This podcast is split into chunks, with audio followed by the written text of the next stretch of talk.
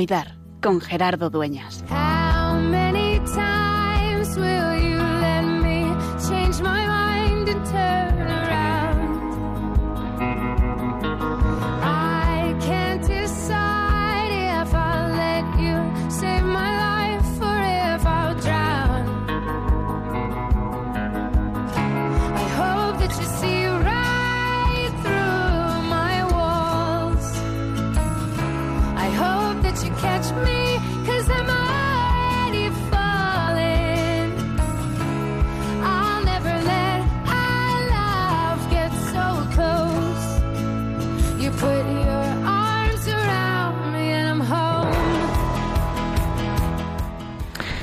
El 8 de marzo no podemos dejar de hablar de uno de los grandes de la pastoral de la salud, de uno de los grandes que ha revolucionado y que quizá incluso si te pregunto qué es un hospital y me dices que es un lugar para cuidar enfermos donde las personas son tratadas de diversas patologías, es porque este hombre existió y supo escuchar en medio de su tiempo la voz de Dios.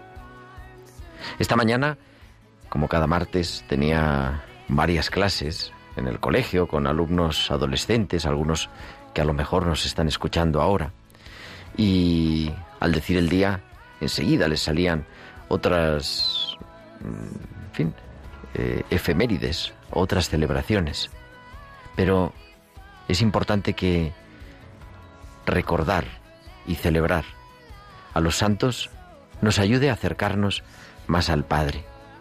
Aquellos que han querido hacer vida, eso de estuve enfermo y me cuidasteis. Pero ¿cuándo fue eso? ¿Cuándo pasó? Pues cada vez que lo hicisteis con uno de esos, mis hermanos más pequeños, conmigo lo hicisteis.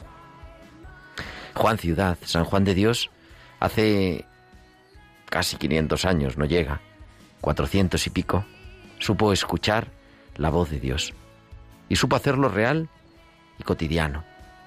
Hoy queremos seguir aprendiendo, también pidiendo de su carisma y del carisma de tantos otros que han descubierto en el cuidado, en el estar atentos a las necesidades de quienes sufren a consecuencia de la enfermedad, su verdadera vocación, es decir, en lugar de hacer vida, el plan que Dios tenía para ellos. Así que en este 8 de marzo le pedimos a San Juan de Dios que pida por nosotros y que nos ayude a descubrir que nuestra vida es siempre una oportunidad para que sea cada vez más tiempo de cuidar.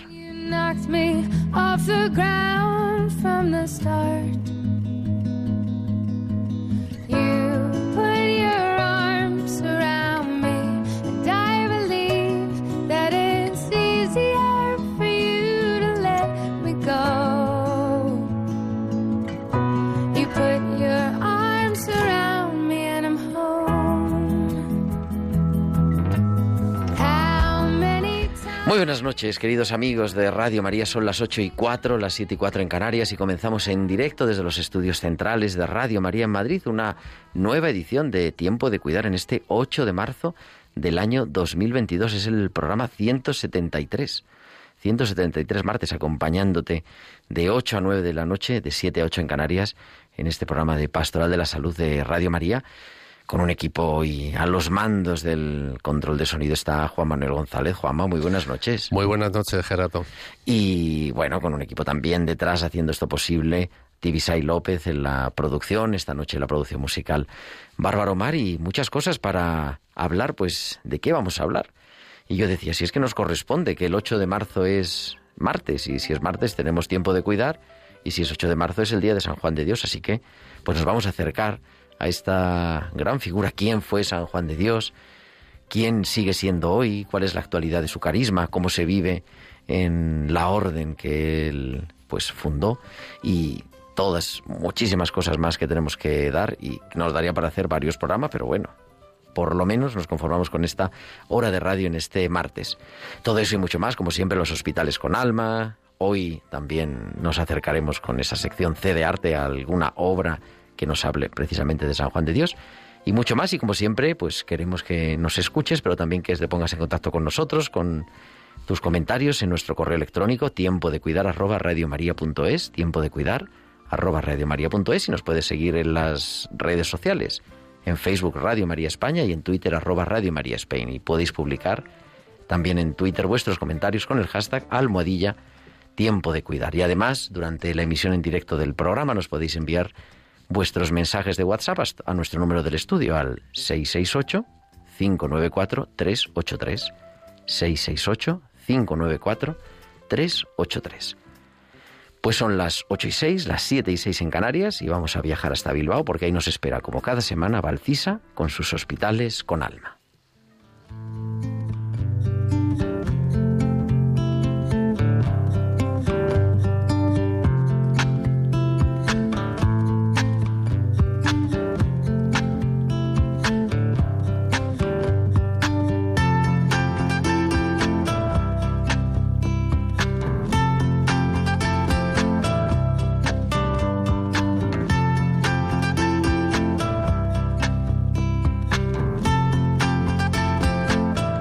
Tenemos ya a Valcisa, que como cada semana nos trae sus hospitales con alma. Muy buenas noches, Valcisa.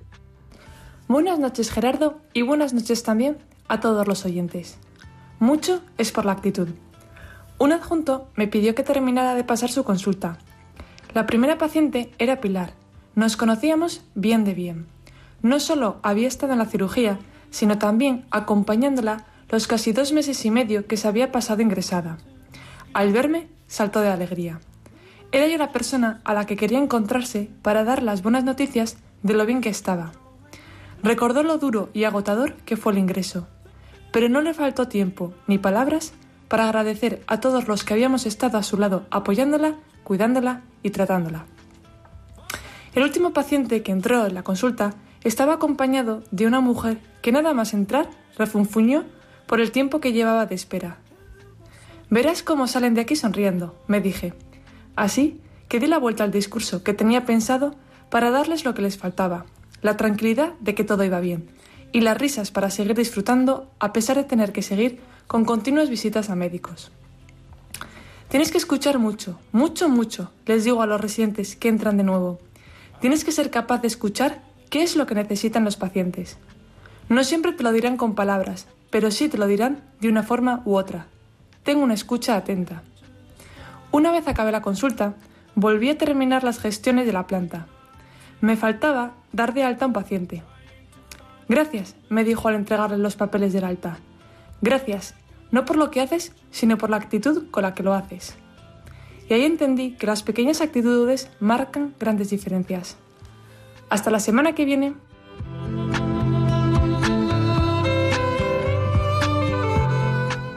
Pues hasta la semana que viene, Valcis, aquí te esperamos como cada semana en Tiempo de Cuidar con los hospitales con alma.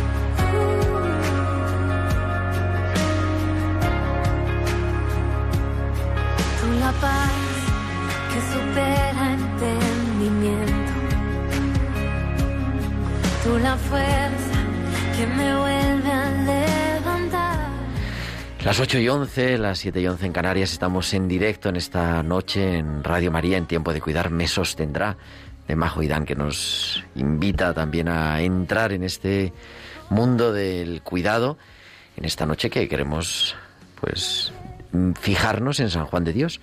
Y para ello, pues qué mejor que el invitado que tenemos aquí, que tengo aquí a mi izquierda en el estudio, que es el hermano Eduardo Ribes, hermano de San Juan de Dios. Muy buenas noches. Hola, buenas noches. Muchas gracias por venir aquí, aunque está, está tú más cerca que yo del estudio, pero en Vosotros. fin. ¿Por qué hablar de San Juan de Dios en el año 2022? Un hombre que murió en el año 1550, hace 478 años. Esto ya más pasado que yo que sé. Porque el legado que nos dejó San Juan de Dios sigue siendo actual. Es un el carisma de la hospitalidad, que es el, el- el carisma o la, la búsqueda que él siempre hizo. Él fue un hombre aventurero, un hombre en búsqueda, hasta que descubrió en un momento concreto de su vida a qué quería dedicar su vida. Y eso eh, contagió a muchas personas o a algunas personas y a lo largo de la historia se ha ido prolongando y ese carisma pues llega hasta hoy. Y la orden hospitalaria, que es, él nunca pe- pretendió fundar ninguna congregación ni ninguna institución. Y varios años después, justamente este año se celebran los 450 años de la aprobación de la orden hospitalaria, de aquella fraternidad de hermanos que eran seguidores de San Juan de Dios. Y a lo largo de estos 450 años, la orden hospitalaria ha sabido actualizar el carisma, ha sabido actualizar y, hacerse presente ante las nuevas necesidades que han ido surgiendo, y es lo que hace que el carisma de San Juan de Dios siga siendo hoy actual y sigue estando muy vigente. Dices que es un hombre aventurero, que no siempre fue así súper piadoso como podíamos imaginar, ¿no? En fin, sino que tuvo también un proceso de eso, de conversión, de encuentro con Dios, de descubrir qué es lo que Dios le estaba pidiendo. Sí, Juan de Dios fue un hombre que estuvo, Juan Ciudad, mejor dicho, porque el Juan de Dios fue el sobrenombre que le pusieron después, pero Juan Ciudad fue siempre un hombre en búsqueda. Él fue buscando, él se alistó al ejército, fue vendedor de libros, eh, fue dando tumbos, por decirlo de alguna manera, hasta que en una humilía de el que hoy es San Juan de Ávila, fue aquello lo que le hizo, eh, le, produ- le produjo el clic y fue aquello lo que le llevó a cambiar su vida. Fue, eh, era una homilía que hablaba sobre la misericordia y fue lo que le hizo como sa- salir fuera de sí. Salió de, de aquella Eucaristía y, y lo encerraron en, en el Hospital Real porque decían, este hombre es, es un loco. Ha perdido la cabeza. Ha perdido la cabeza. Y allí fue en donde, fue donde él descubrió su verdadera vocación. Allí, tras experimentar que los enfermos mentales no eran atendidos como debieran, fue cuando él se planteó, ojalá algún día tenga un hospital donde los pacientes o los enfermos sean atendidos como yo quisiera.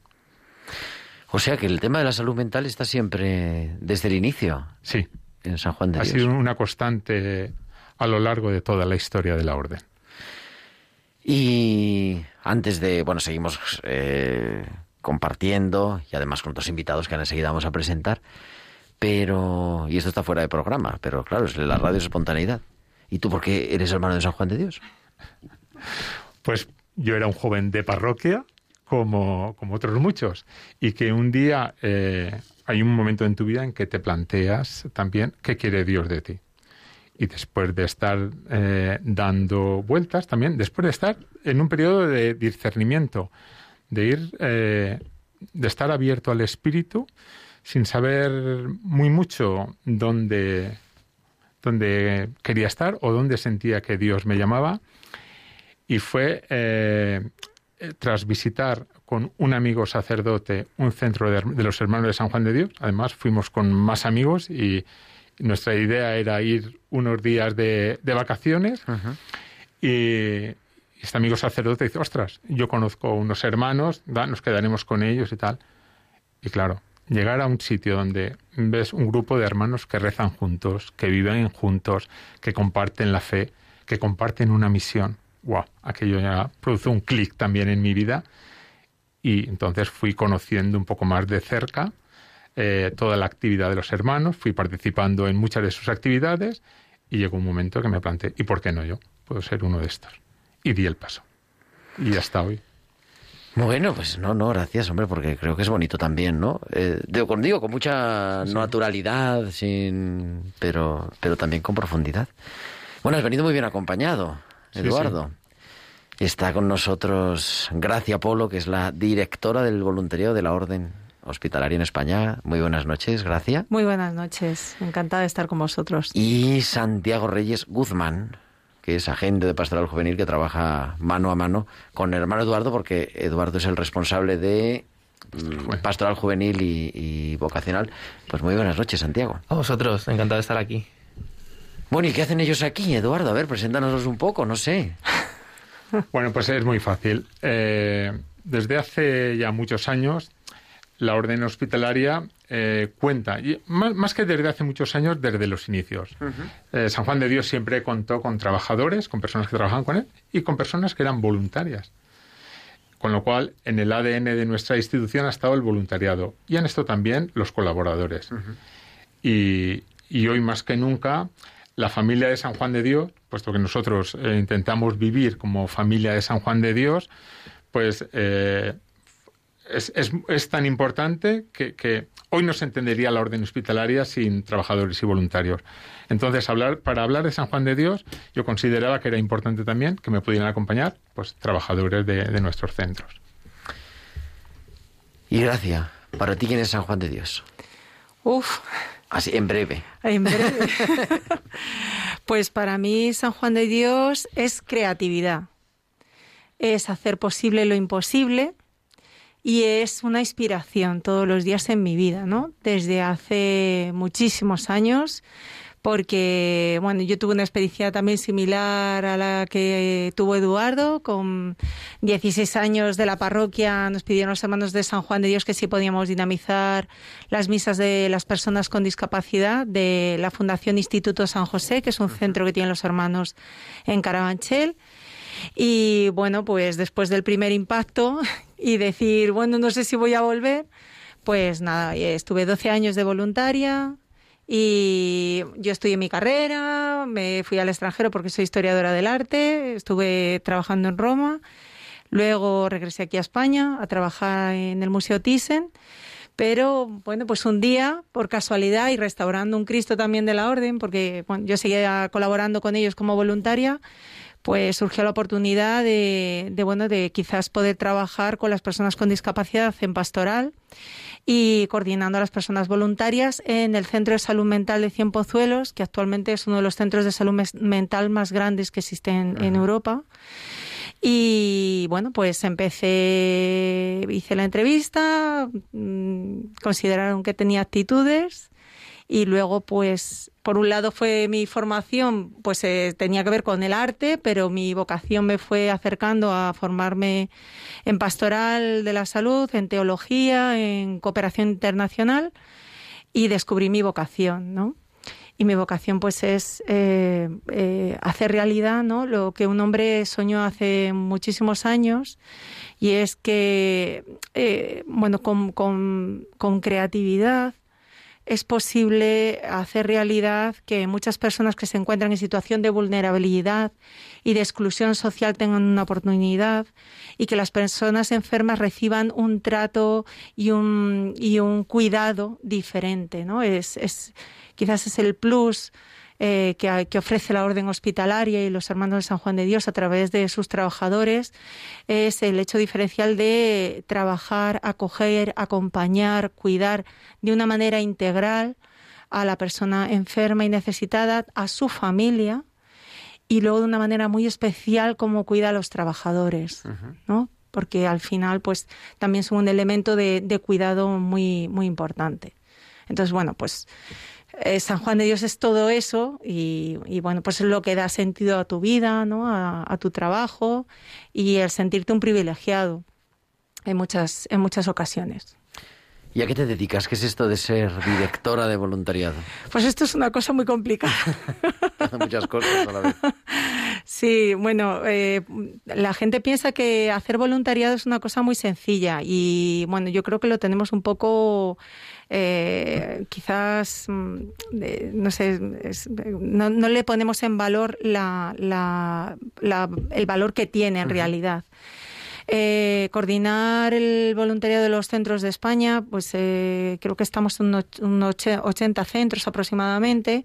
En cada centro siempre hay una persona que es coordinador de voluntariado, coordinadora, que está integrado dentro de un equipo de solidaridad, porque trabajamos, o sea, nosotros trabajamos la solidaridad como un todo, ¿no? No, no solamente la persona voluntaria que hace un acto puntual, sino que está integrada dentro de acciones que tienen, que se nutren unas de otras con la obra social, la recaudación de fondos, eh, con la cooperación internacional, con programas de sensibilización a nivel educativo y todos colaboramos en todo. ¿no? Los voluntarios en este caso, como decía el hermano antes, eh, son personas que desde el primer minuto han estado al lado de la figura de San Juan de Dios, eh, siempre han permanecido en la historia de la orden de diferentes maneras y articulados a nivel de la legislación española desde diferentes formas.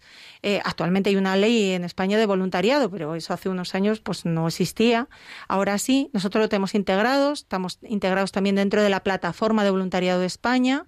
Somos una de las entidades referentes en cuanto a la intervención ética de las personas voluntarias eh, a, nivel de, de, todo lo que tiene que ver con lo sociosanitario y las personas voluntarias desarrollan en nuestros centros programas de acompañamiento sanitario, de apoyo a talleres ocupacionales, de apoyo a inclusión en la vida diaria, pero también nos ayudan a elaborar campañas de recaudación de fondos, nos ayudan a montar eventos solidarios, nos ayudan a desarrollar campañas, por ejemplo, ahora una muy importante que hemos desarrollado sobre salud mental y jóvenes.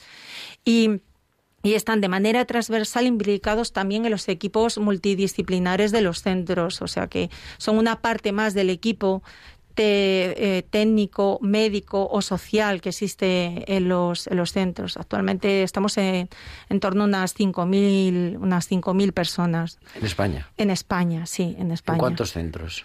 En unos 80 aproximadamente, sí. 80 centros, dispositivos, incluyendo, incluyendo los programas nuevos de, de personas refugiadas y todo.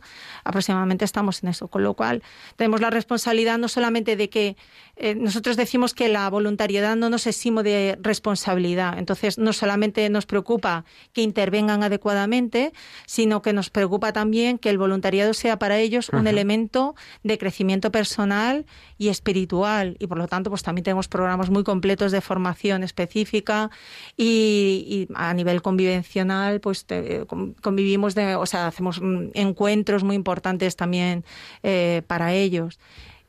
Es decir, cuidar en, las dos líneas, ¿no? Que ellos cuiden a, nuestra, a las personas que nosotros atendemos, pero nosotros nos preocupa también cuidarlos a ellos y que ellos se sientan parte de la familia hospitalaria. ¿Y Santiago, tú qué haces? ¿Y por qué dice agente espiritual de la pastoral juvenil? Yo soy agente, sí, agente de pastoral juvenil vocacional. Y... Eso, agente, dicho, agente espiritual, agente de pastoral juvenil. Espiritual no, yo soy espiritual y corporal, ¿eh? Estoy aquí presente. y nada, a ver, yo conocí a San Juan de Dios como un santo de la iglesia, eh, pues por mi vinculación con la iglesia desde pequeño. Pero el conocer su figura de forma más concreta y más profunda ha sido a partir de comenzar a trabajar con, con los hermanos en esta tarea de agente pastoral que la verdad es que es un trabajo que me cuesta mucho explicar a mis amigos. Cuando me preguntan en qué trabajo, pues bueno, es complicado. Cuando te preguntan en oficinas o para otro tipo de trámites, también es complicado explicar. Agente pastoral, sí, muy bien. Bueno, eh, ser agente pastoral eh, es hacer llegar eh, un poco el carisma eh, y la, el carisma de San Juan de Dios, el carisma que ven los hermanos, el ADN que hay y que se transmite también por los voluntarios, por los trabajadores, a, pues a todo el mundo, a todo el mundo que se pueda sentir identificado. Para ello tiene que conocerlo primero. Y luego es eh, pastoral juvenil. Eh, está orientado a jóvenes, ¿no? Es una tarea complicada, pero que realmente es preciosa y que, bueno, que no es tan complicada porque en el sentido de que la figura de San Juan de Dios es una figura muy actual y, y que yo incluso le definiría como joven, ¿no? Eh, es un hombre muy marcado por la búsqueda y por el descubrimiento, ¿no? Es un hombre que eh, a lo largo de toda su vida estuvo buscando, buscando, buscando y con un espíritu joven y a los 40 años, con un espíritu joven, a los 40 y pico, eh, se puso a estudiar, a estudiar algo que, vio que el Señor, eh, a lo que le estaba llamando, ¿no? Eh, y luego es pastoral juvenil y vocacional, porque es la vocación lo que marca la vida de San Juan de Dios, es la vocación suya, esa promesa, ese deseo, lo que hace que 450 años después pues estemos aquí en una radio, ¿no? Y estén cientos de trabajadores en por toda España, por todo el mundo, miles de voluntarios, hermanos, ¿no? Pues para mí eh, San Juan de Dios es un poco esto, es un descubrimiento. Y mi labor es, pues es un poco esta, ¿no? Es, muy variada, eh, tiene tareas muy organizativas, tiene tareas de, de planificación, de comunicación, de contacto directo con jóvenes y de cantar. de todo. un montón de cosas, ¿eh? Un montón de cosas, sí, sí, sí. Oye, claro, Eduardo, una institución de 450 años ya ha pasado, en fin, primero el tamiz de la historia, eso que decía eh, Gamaliel, ¿no? Era que decir, bueno, a ver si nos vamos a poner a luchar contra Dios, ¿no? Pues esto parece, hombre, que algo de Dios tiene, porque si no, 450 años, con lo que cuesta poner en marcha un negocio, pues para que funcione, ¿no? Esto es otra cosa. Pero claro, han sido diferentes eh, etapas las que se ha vivido. Eh, supongo que ha, ido, ha habido que ir actualizando, mm, bueno, revitalizando el carisma siempre, pero también actualizando la misión, ¿no? De lo que se hace. No sé, en fin. ¿Cuál sería un poquito la historia? Y, luego nos centramos en el presente, pero así hacer un panorama. Sí, abuela micrófono. un poco de historia, mm, podemos mm, retroceder a, la desamortización de Mendizábal, por ejemplo, cuando a la orden le quitaron, la orden casi desaparece en España, le, quitaron casi todos los, los, centros que tenía y fue posteriormente, eh, a principios de 1900, con la llegada del padre Benito Meni, quien restauró la orden y quien, además de, restaurar la orden, eh, fundó la congregación de las hermanas hospitalarias.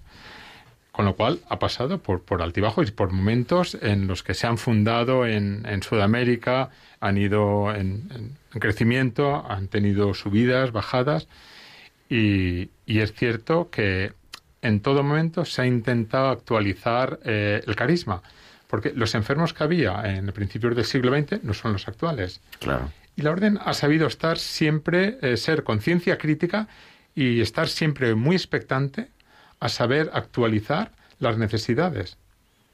Mm, yo recuerdo eh, en los años en 1993 que nos pidieron a ver si podíamos atender a enfermos terminales de SIDA y abrir una unidad de, de terminal, enfermos terminales de SIDA de la prisión.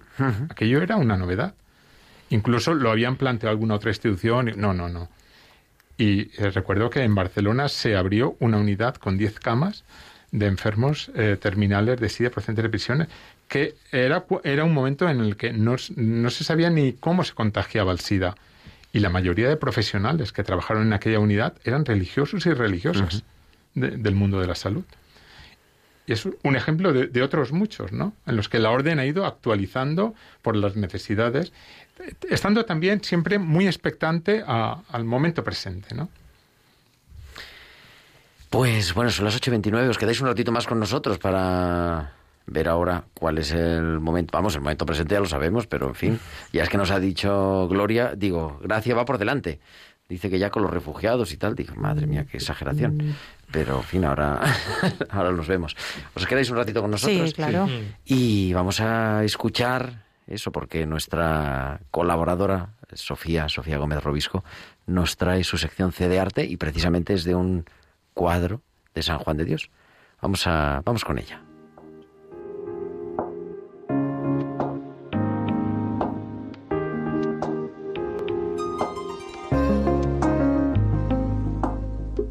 Muy buenas noches, Gerardo.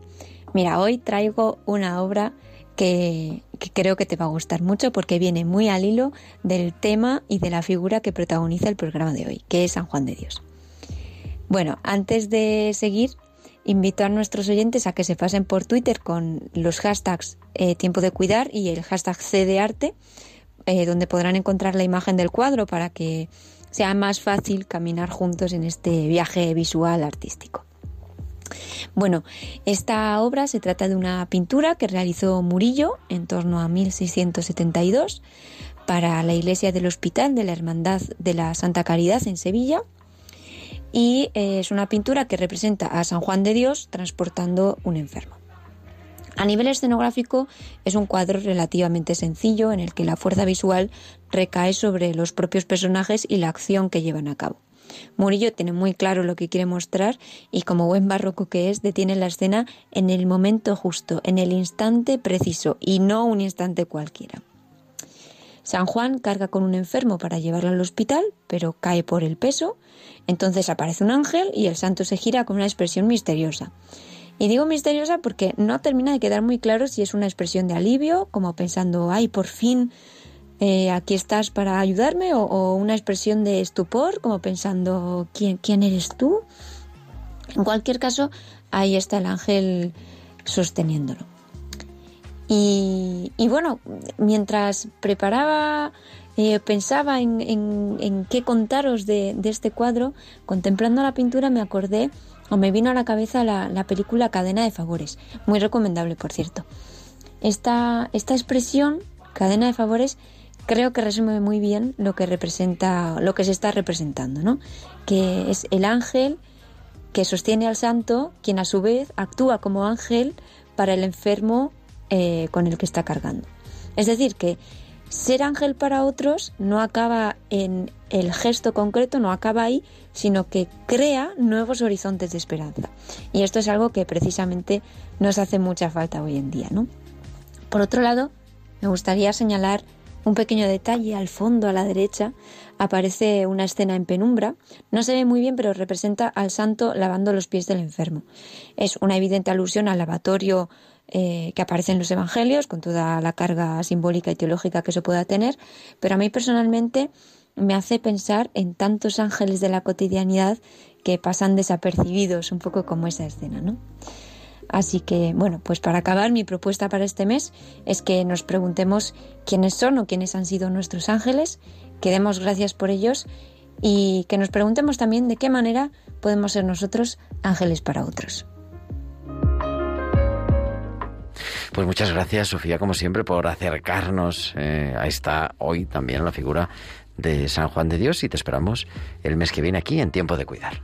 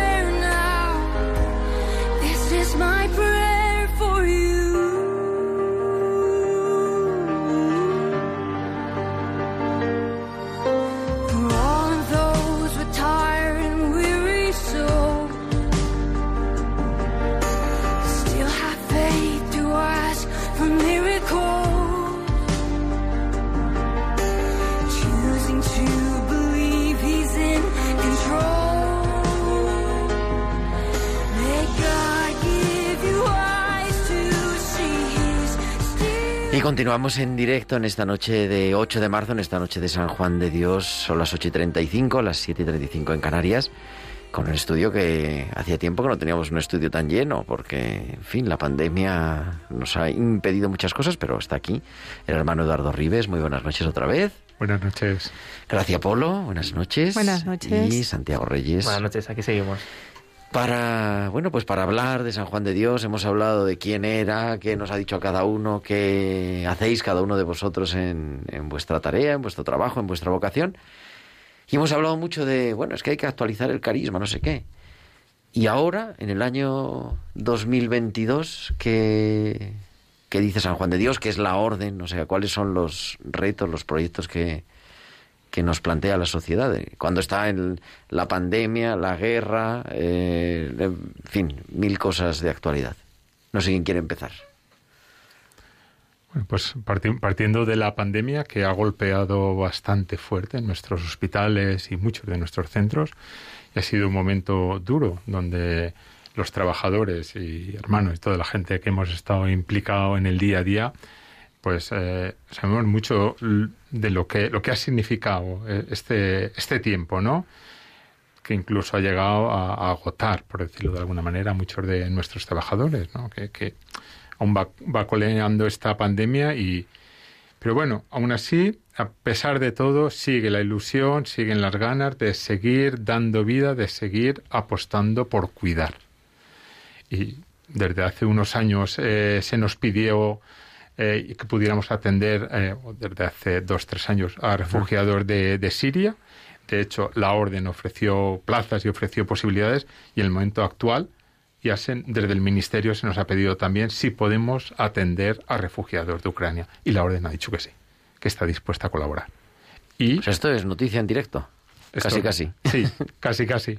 Y de hecho, mmm, ya eh, se, ha, se ha pedido a los diferentes centros de qué plazas se podría disponer. Eso por un lado. Por otro lado, en Ucrania tenemos una comunidad de hermanos. Eso te iba a preguntar precisamente. Y la comunidad de hermanos son de origen polaco, pertenecen a lo que nosotros llamamos la provincia canónica de Polonia y ellos han decidido que se quedan allí. ¿De dónde están? ¿En qué ciudad? En uh -huh. eh, zona fronteriza con Polonia. Y unido a eso, en los centros, en cinco centros que tenemos en Polonia, ya están acogiendo refugiados.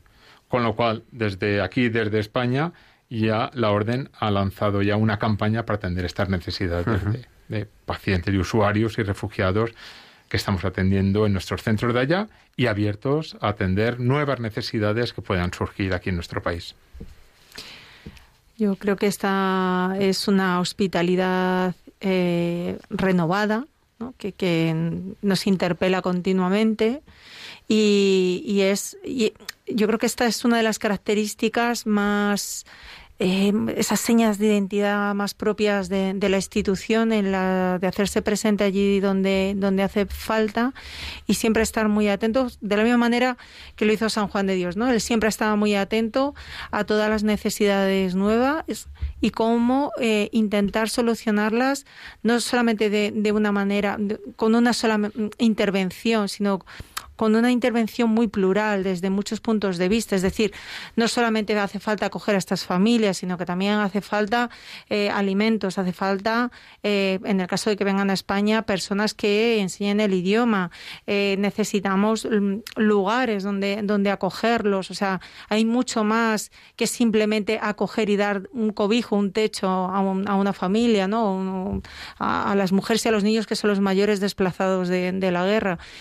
Es decir, el estar siempre abiertos, como decía antes el hermano Eduardo, a atender esas nuevas necesidades es una de las características de la, de la nueva hospitalidad y de, releer el carisma de la hospitalidad a través de las nuevas circunstancias que nos van eh, que, que, se nos van presentando. Pues es la pandemia, pues eh, son las personas refugiadas, eh, son las nuevas formas de personas sin hogar, ¿no? Porque también es verdad que la pandemia nos, nos ha eh, atravesado con una crisis social muy fuerte porque hay muchas familias que se encuentran ahora mismo eh, en situaciones económicas muy límites, ¿no? El, último informe de Cáritas también así nos lo, no lo revela.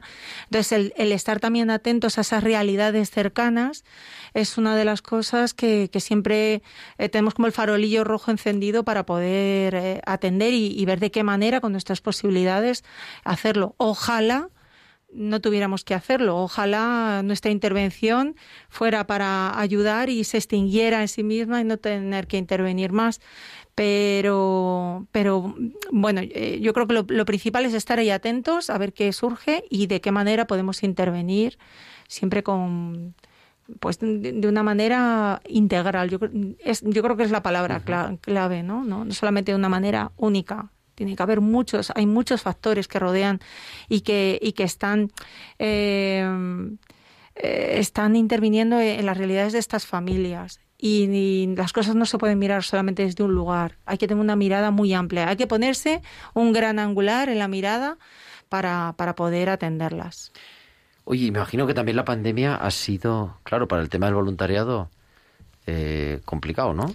Ha sido muy complicado porque en un primer momento, ante el desconocimiento total, tuvimos que sacar a todas las personas voluntarias de los centros porque nuestra misión creíamos que era protegerlos y ante la incertidumbre de no saber qué era lo que estaba pasando, eh, pues eh, solamente se quedaron al frente de los centros básicamente los, los profesionales y los hermanos. Claro, con ese número además, que son Claro. 10.000 manos, ¿no? 5.000 voluntarios, digo que, que no son que venían dos. Claro. Tarde. Claro, es verdad que luego en este, en estas, en esta, en este movimiento uh -huh. de intentar estar abiertos a, a, ver qué podemos ofrecer, pues hemos ido integrando paulatinamente la intervención de las personas voluntarias en, en, en la medida que hemos podido y, y, en la medida también que, que bueno, pues que la vacunación nos lo ha ido permitiendo, hemos ido integrando en distintos dispositivos de urgencia, de atención alimentaria, comedores sociales, de, pero pequeñas intervenciones los hemos ido incorporando progresivamente, pero, pero bueno, estamos, eh, estamos muy por debajo del rendimiento, o sea, del rendimiento de la intervención normalizada de las personas voluntarias. Esperamos que progresivamente en este lo que queda de año se pueda realizar. Pero bueno, nos ha ofrecido también la posibilidad de intervenir de manera online, eh, de descubrir nuevas formas de intervención eh, pues a, tablet, a, través de las tablets, ¿no? Y, eh, a través de hemos hecho talleres a través de, de tablet, ¿no? Uh -huh. De videoconferencias, eh, nos hemos inventado otras formas de intervenir que jamás pensamos que los voluntarios iban a poder intervenir desde ahí porque siempre estamos acompañando en el día a día, en el tú a tú, pero, pero también nos ha obligado a releer la hospitalidad desde otro lugar y eso nos ha abierto eh, la opción a otros programas nuevos que también bueno, pues intentaremos desarrollar a los que ya veníamos haciendo tradicionalmente. No se quitan unos para poner otros, sino que se integran y entre todos suman más, ¿no? Oye, ¿qué ofrece? Se me, me venía a la cabeza al escucharos. Eh, claro, todo el mundo está en un hospital, una, en una residencia, aunque sea de visita, ¿no? Algunos residiendo. ¿Qué es lo distinto que ofrece la hospitalidad? Porque es verdad, o sea, también he, vivido en las visitas que he tenido que hacer, en, en Madrid sobre todo, en algún sitio fuera de Madrid, eh, que se respira un aire distinto, pero no sé, ¿cómo lo veis? Eh. Pues influye mucho la forma de cuidar y la forma de tratar al paciente. Y para nosotros eso es clave. Dentro de esta atención integral que mencionaba hace un momento Gracia, para nosotros es clave abordar la realidad no solo del paciente, sino la realidad de toda su familia, la realidad de todo lo que atañe a su persona. Hay pacientes que están eh, ingresados y es posible que en breve tengan que, que marchar y haya una problemática social detrás. Habrá que cuidar y habrá que atender y habrá que, que primar que esta atención conlleve que este paciente, cuando marche de nuestros centros, tenga esa otra parte también solucionada. Y eso es, es algo que nosotros decimos que, que se transmite por contagio. Y, y, el carisma de la hospitalidad, yo siempre he dicho que no es propio de los hermanos, sino es propio de, de, de toda la gente que quiere trabajar bien y trabajar dando y pensando en la persona eh, con un nombre y apellidos y pensando que la persona que, que está en ese momento en situación de vulnerabilidad, pues algún día podemos ser uno de nosotros. Uh -huh. Y cuando uno lo vive desde esta clave, la atención empieza a ser un poco diferente.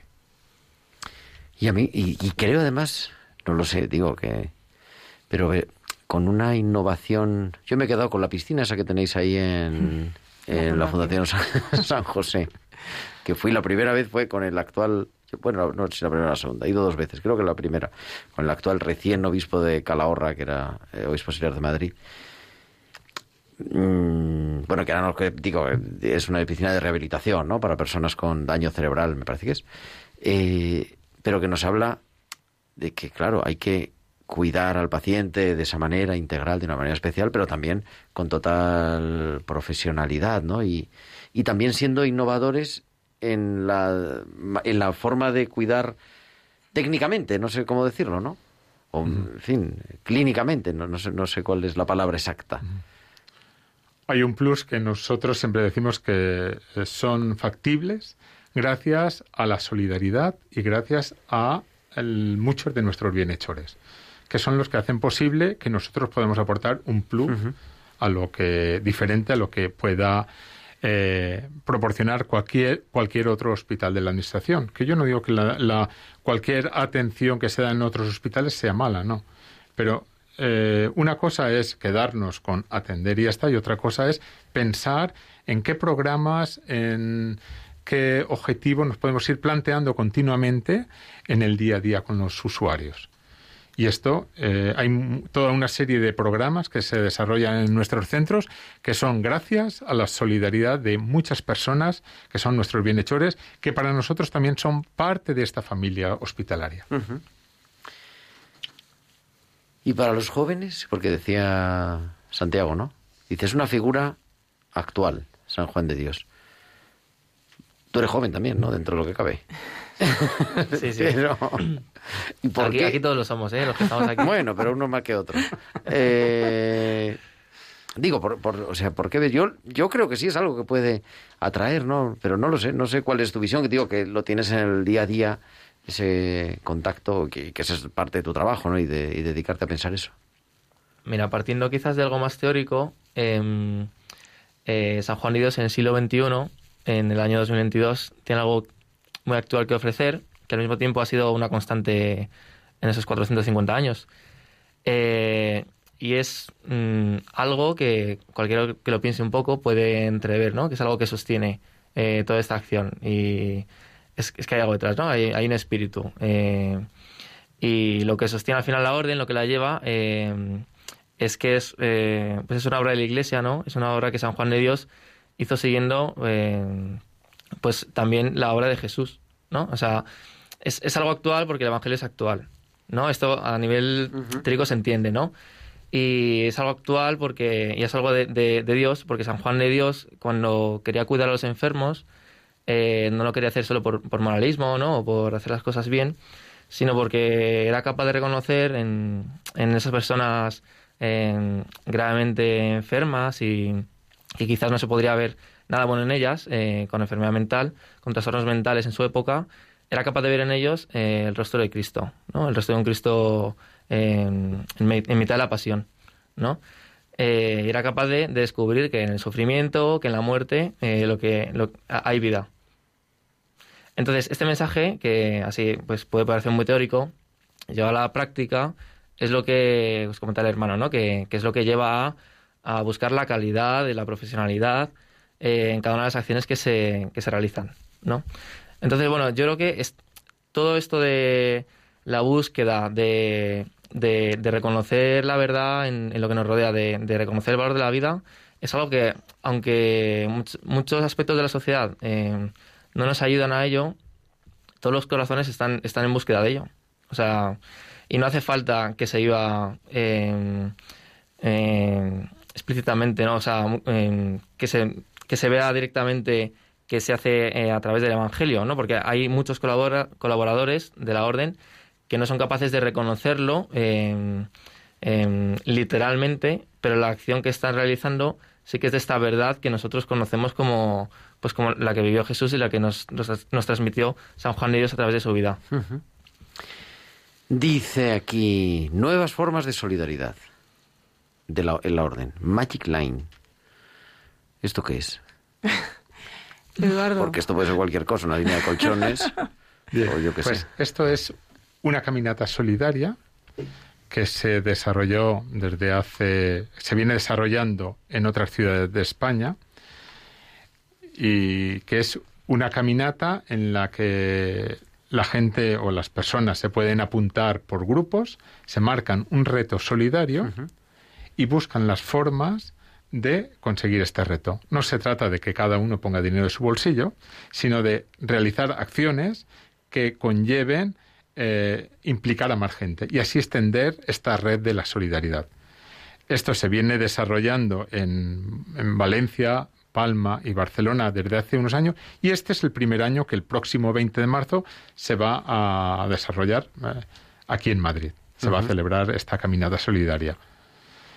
Y es algo que, que para nosotros son, como decíamos antes, nuevas formas de hospitalidad, porque eh, lo que se consiga de estos retos solidarios es íntegramente para programas eh, de los diferentes centros de San Juan de Dios, para ampliar los diferentes programas que no cubre la Administración. Hay toda una serie dentro de esta atención integral. Eh, hay toda una serie de programas como puede ser musicoterapia, terapia con animales, el poder desarrollar nuevas instalaciones o nuevos parques para discapacitados. Bueno, pues esto no lo cubre la Administración. Pues eh, gracias a acciones como lo que puede ser la Magic Line, pues conseguimos que se puedan desarrollar estos programas. Con lo cual, invitar a toda Supongo la que gente. está ahí la información, ¿no? Pones Sí. Magic Line. en- Sí. Magic Line. en San Juan de Dios. y Magic. Line San Juan de Dios. y Magic sale- Line Madrid, hay que poner porque si no saltan las de otras Bueno, ciudades. uno de donde sea. Pero claro, no Magic Line. Madrid y ahí viene toda la información de cómo te puedes inscribir. Hay varias rutas, hay una ruta de 22 kilómetros, otra de 15, otra de 3 en función que van a salir desde distintos puntos que atraviesan des- desde teleférico, pasando por el Parque de la Bombilla. eh, tenemos la meta en, en la Puerta del Rey. Eh, en Puente del Rey, en Puente del Rey, Eh, según las capacidades de cada persona es para andar, para compartirlo en familia, para disfrutarlo. Nos van a apoyar Bomberos Madrid, Fundación Teodora. eh, bueno, nada, tenemos un montón de organizaciones que nos Gloria van a. se lo sabe todo. Sí, sí. no lo vamos, no, no lo vamos, no, llevamos ya mucho tiempo preparándolo, pero es verdad que hemos contado con la experiencia también de las otras ciudades que ya lo habían organizado previamente. Y bueno, pues estamos muy ilusionados de hacerlo aquí en Madrid. Creemos que va a ser un, sobre todo es un, es un planteamiento totalmente distinto a lo que es una carrera solidaria. Es decir, es implícate porque nosotros queremos demostrar, y yo creo que es una máxima también de la orden, que cuando tú te implicas, haces posible cambiar la realidad. Y la gente está también pensando mucho en esto de, no, es que nuestro mundo nada más que lo mueven los políticos y tal, no sé qué. No, la realidad tú la puedes cambiar desde tu pequeña realidad, puedes generar un movimiento importante. Y eso es lo que promueve Magic Line y a lo que queremos invitar a todos los madrileños desde aquí y esta tarde. Pues nada. Última pregunta, porque nos tenemos que despedir. Pero antes nos ha contado el hermano Eduardo cuando estaba en la parroquia y fue allí a la casa de los hermanos y tal y cual. ¿Ha merecido la pena? Sí. Yo siempre digo que si hoy volviera a nacer, volvería a ser hermano de San Juan de Dios. Y si alguien, claro, no ha ido a la parroquia, pero no sé, está escuchando la radio y dice, oye, pues esto a lo mejor es interesante. Pues yo le invitaría a que pudiera entrar en nuestras páginas web, en, las en la página web de, de la Orden San Juan de Dios. Allí tiene, eh, o acercarse, depende de la ciudad en la que viva, a cualquier centro de San Juan de Dios y pueda conocer la realidad más de cerca y pueda implicarse en el voluntariado o pueda incluso contactar con la comunidad de hermanos de, de- de ese centro y, y le darán toda la información. Querido Santiago Reyes, gracias Pablo, hermano Eduardo Rives, muchísimas gracias por haber venido, por compartir. Nos quedan mil cosas que ya nos iréis contando, esa Magic Line, la campaña que ha apuntado aquí, salud mental y jóvenes y tantas cosas, pero pues gracias y aquí tenéis vuestra casa. A vosotros. Muchas gracias. Muchas gracias. Gracias. Y nosotros pues vendremos el próximo martes, que será 15 de marzo del 2020. El tiempo vuela, ya estamos a mitad del mes de marzo y estaremos aquí a las 8 de la tarde, a las 7 en Canarias. Muchísimas gracias a Juanma González en el control de sonido y que sigamos viviendo, que sigamos haciendo realidad, pues así con la intercesión de San Juan de Dios, ese carisma de la hospitalidad y acogiendo y cuidando como hemos aprendido esta tarde. Que Dios os bendiga. Un abrazo de vuestro amigo el diácono Gerardo Dueñas.